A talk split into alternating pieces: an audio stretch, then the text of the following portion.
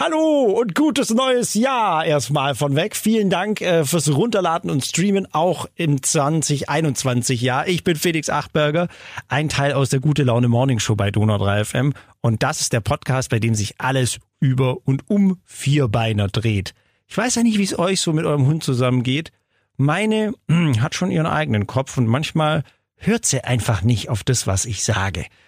Das ist erziehungsbedingt. Aber bei dem Hund und der Halterin, die ich euch heute vorstelle, da ist das alles ein bisschen anders. Kalte Schnauze. Der Hunde-Podcast bei Donau 3 FM. Und heute ist mal wieder so ein Tag, da lerne ich eine ganz besondere Dame kennen, ähm, die ja, mich, mich angeschrieben hat, so von wegen, hey Felix, äh, ich habe da was für dich. Wie wär's denn mal mit diesem Thema? Und das hat, glaube ich, keine zwei Sekunden gedauert. Da habe ich mir gedacht, so, boah, ja, das muss machen, weil das hatte ich jetzt auch noch nicht. Erstmal, hallo Diana, cool, dass du da bist. Hi, danke, freut mich, dass ich da sein darf. Ähm, du heißt mit Nachnamen wie?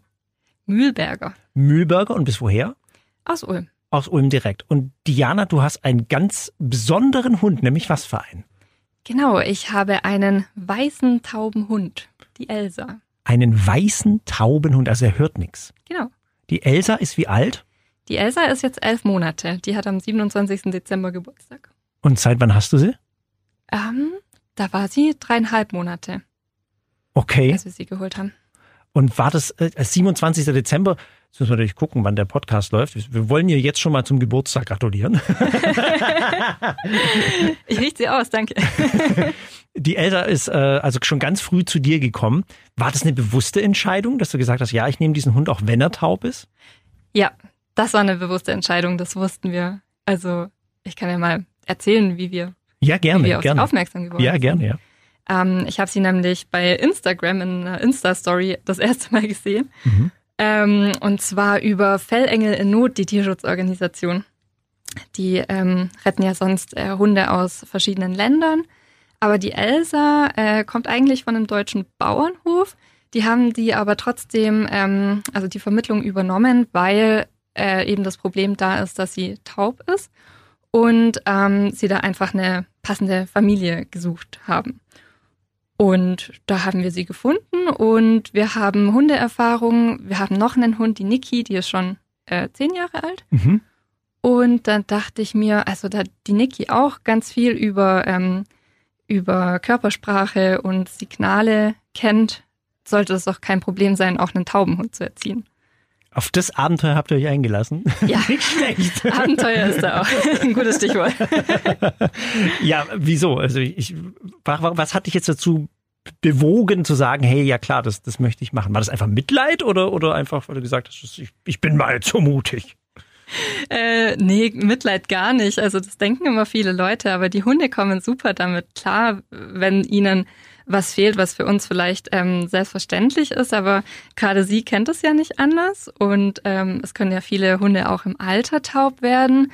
Ich glaube, da sollte man einfach von vornherein gucken, dass man irgendwie viel über Körpersprache mit dem Hund kommuniziert, damit ähm, ja damit da auch im Alter nichts äh, schiefgehen kann, falls es mal der Fall sein sollte. Und ähm, äh, Ja, also sowas kannst du schneiden, oder? sowas kann man immer schneiden.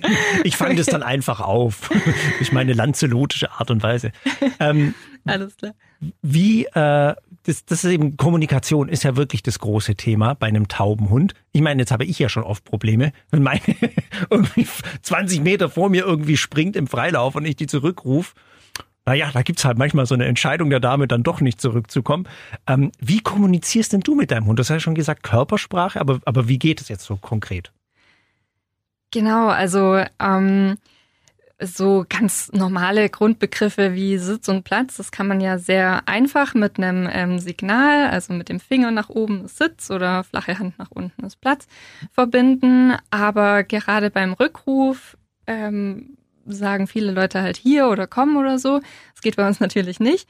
Ähm, natürlich sind wir darauf angewiesen, dass ähm, wenn die Elsa jetzt freiläuft, sie viel nach uns guckt. Das haben wir aber tatsächlich auch äh, konditioniert. Also wir haben immer auf den Spaziergängen geschaut, dass sie viel nach uns schaut. Und das haben wir dadurch erreicht, dass wir uns teilweise versteckt haben, wenn sie gerade nicht hergeguckt das hat. ist clever. Das ist clever. genau, dass sie nämlich lernt, dass sie nach uns zu schauen hat. Und ähm, ja, das hat super funktioniert, aber ich meine, sie ist ein Border Collie, vielleicht auch interessant zu erwähnen. Mhm. Ähm, Hütehunde gucken ja eh viel und wollen viel machen und beschäftigt werden. Da ist es, glaube ich, noch mal ein bisschen einfacher gewesen, zum Glück. Unser anderer Hund, die Niki, ist da genauso. Die rennt ein paar Meter vor und dreht sich um und äh, guckt, wo wir bleiben. Ähm, das ist bei den Hütehunden eigentlich ganz, ganz gut machbar. Und der Rückruf an sich ist jetzt zum Beispiel, dass wir mit ausgestreckten Armen ein paar Schrittchen nach hinten laufen. Und also wie so ein T und dann nach hinten gehen, oder? Genau, richtig. Ah, okay. Und sobald sie das sieht, schießt sie auch los. Also wir haben das echt gut konditioniert und ähm, das klappt echt super. Was man natürlich auch machen könnte, wir haben auch ein Vibrationshalsband zu Hause. Ah. Das könnte man auch einsetzen, wenn der Hund jetzt gerade nicht herguckt. Also Ähm, Vibration wohlgemerkt, nicht irgendwie Stromstöße. Genau, Vibration. das ist ja verboten. Ich habe schon ausprobiert, die Dinger sind echt übel.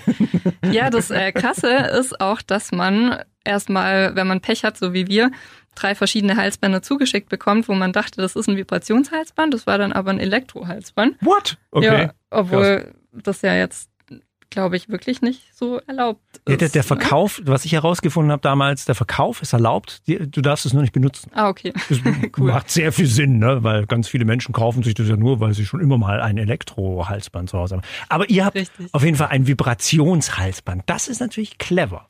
Genau, also ähm, da sind wir noch am Üben damit, dass sie äh, versteht, dass sie bei Vibration halt herguckt. Also Mhm. wenn sie jetzt irgendwo schnüffelt, dass man dann halt die Kontrolle hat, dass sie auch nichts Falsches frisst oder so. Oder wenn ein anderer Hund oder ein Auto kommt, dass man ihre Aufmerksamkeit dadurch bekommt, wenn es vibriert und sie herguckt und dann quasi das Kommando zum Herkommen oder Sitzen oder so geben kann. Okay. Das ist eigentlich auch eine gute Alternative.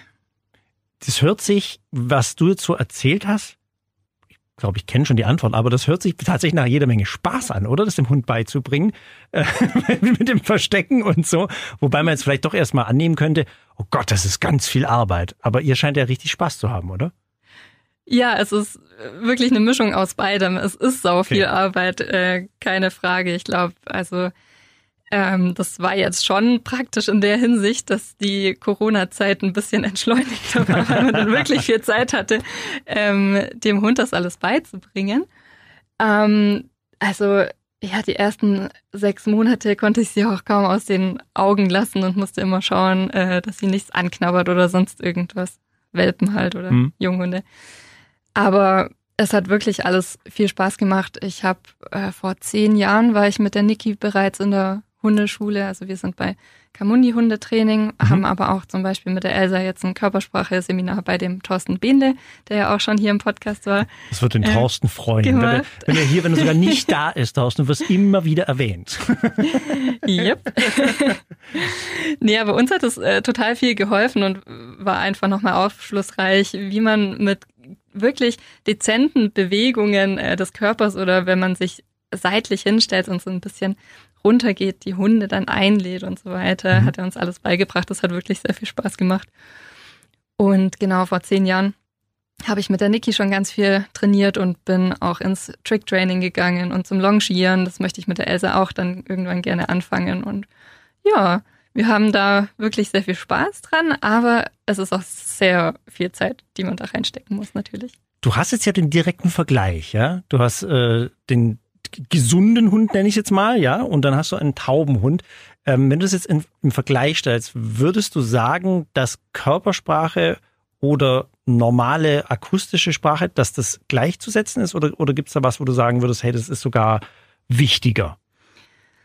Ähm, ich denke, dass es für uns Menschen wichtiger ist, über akustische Signale zu kommunizieren. Aber ich meine mal gelesen zu haben, ich bin ja kein Profi oder kein Hundetrainer, ja. aber ähm, ich denke, dass Hunde schon zu einem größeren Anteil über Körpersprache kommunizieren. Also ah, was, das sind ja ganz viele äh, Mimiken oder wenn sie die Lefzen so hochziehen oder die Ohren so zurücklegen, das bedeutet ja alles was. Also Hunde sind viel, viel ähm, mehr darauf gepolt, auf Körpersignale zu achten. Und ähm, wenn man das als Mensch verstanden hat, da gibt es auch echt tolle Bücher dazu zur Kommunikation über Körpersprache, dann kann man da schon noch mal feiner nachjustieren oder den Hund ähm, feiner erziehen noch mal oder so, dass er es vielleicht besser versteht oder ja das Ganze noch mal untermalen. Das äh, finde ich schon toll und voll interessant, ja. Inwieweit hat denn äh, die Elsa von Niki mhm. gelernt? Also inwieweit hat Eltern, die nichts hört von dem Hund, der was hört, was gelernt? Haben die überhaupt voneinander gelernt oder? ja, ich hoffe, Oder sie hat sich nur, nur, die guten Sachen genau, gab's da nur, haben sie nur wieder Quatsch merken können. ähm, inwieweit sie von der Niki gelernt hat, ja, also ich weiß nicht, was wir jetzt konditioniert haben oder was äh, die Niki ihr beigebracht hat, aber gerade dieses, ähm, dass sie sich nach ein paar Metern im Freilauf umdreht und nach uns guckt. Ich weiß jetzt nicht, ob sie das vom Verstecken oder von der Niki hat, kann beides sein. ähm, und die Niki nimmt immer Stöckchen mit. Also sobald die irgendwas findet, dann trägt sie das mit. Das macht die Elsa jetzt auch. Ah, okay, ja, schön. Zum Beispiel. Und die lieben beide Ballspielen. Ja. Ähm, also die sind sich schon sehr ähnlich. Das ist witzig. Ähm, und also die Niki ist schwarz und die Elsa ist weiß. Das ist ja, passt ist irgendwie so alles, passt irgendwie alles zusammen, genau.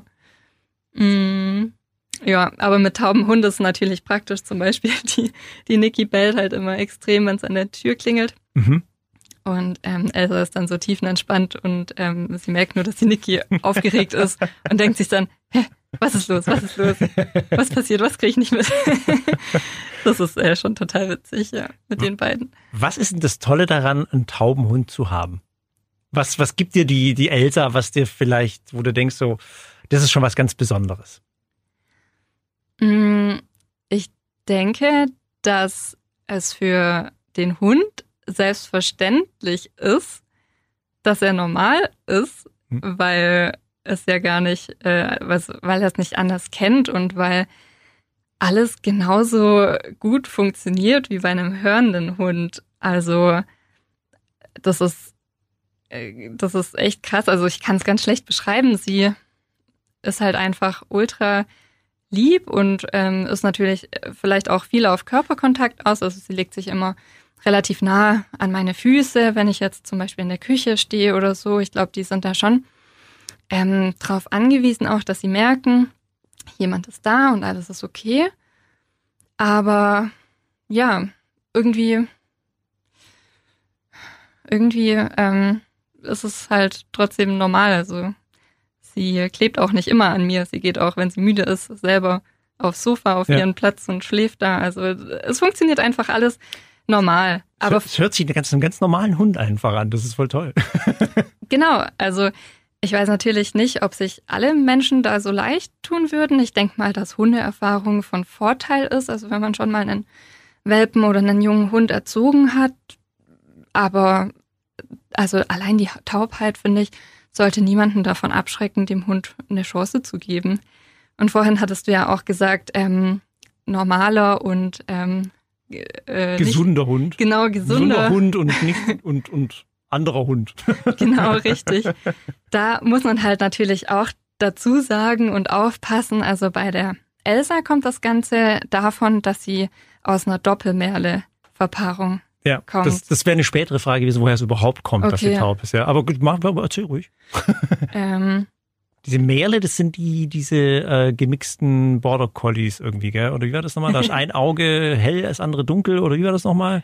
Äh, muss nicht sein. Also okay. ich glaube, die, die Merle-Färbung, nenne ich es jetzt mal, äh, kennen viele Leute, zum Beispiel von Australian Shepherds, wenn die so äh, schwarz, ja. weiß, grau gescheckt ja. sind. Genau, das ist so die Merle-Färbung.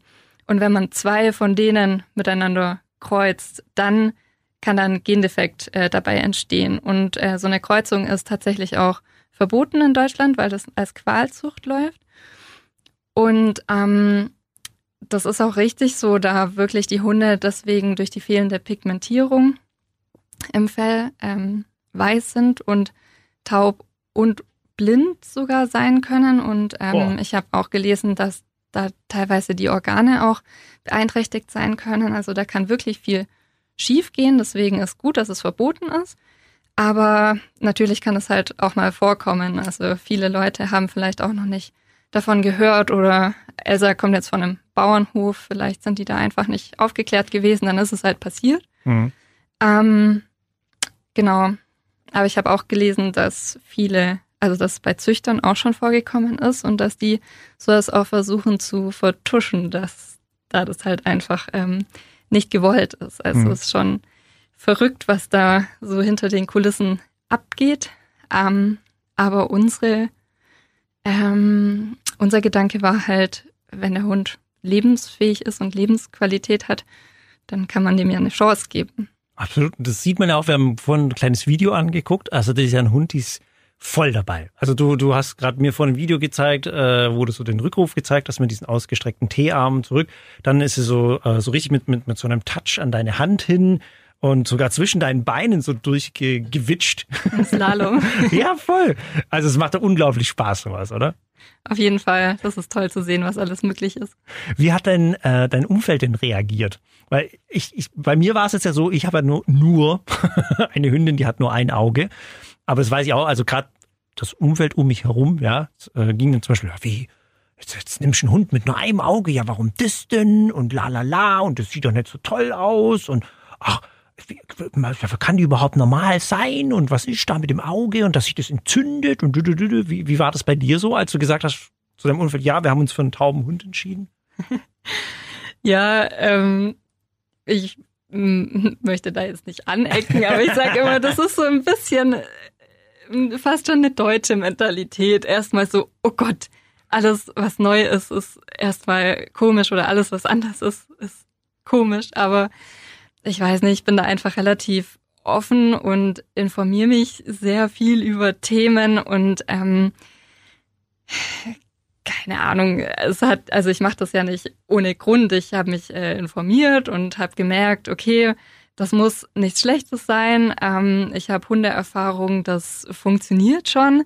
Und so habe ich das in meinem Umfeld auch kommuniziert und viele haben schon gesagt, so, oh, bist du dir da sicher und oh, überhaupt äh, ein Hund, du äh, studierst gerade noch.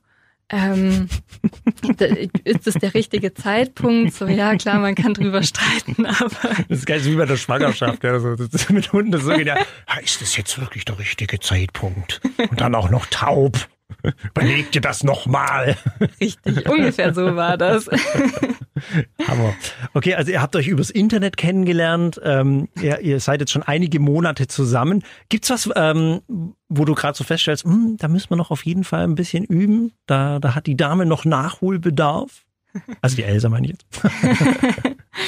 äh, ja, definitiv. Also ich weiß jetzt nicht, ob das daher kommt, dass sie es nicht hören kann. Ähm, aber ich glaube, das Problem hatten andere Hundebesitzer auch schon. Sie jagt Autos hinterher. Ah, okay. Also da müssen wir an Straßen voll gut aufpassen. Und ich hoffe sehr, dass wir das Problem noch ein bisschen in den Griff bekommen.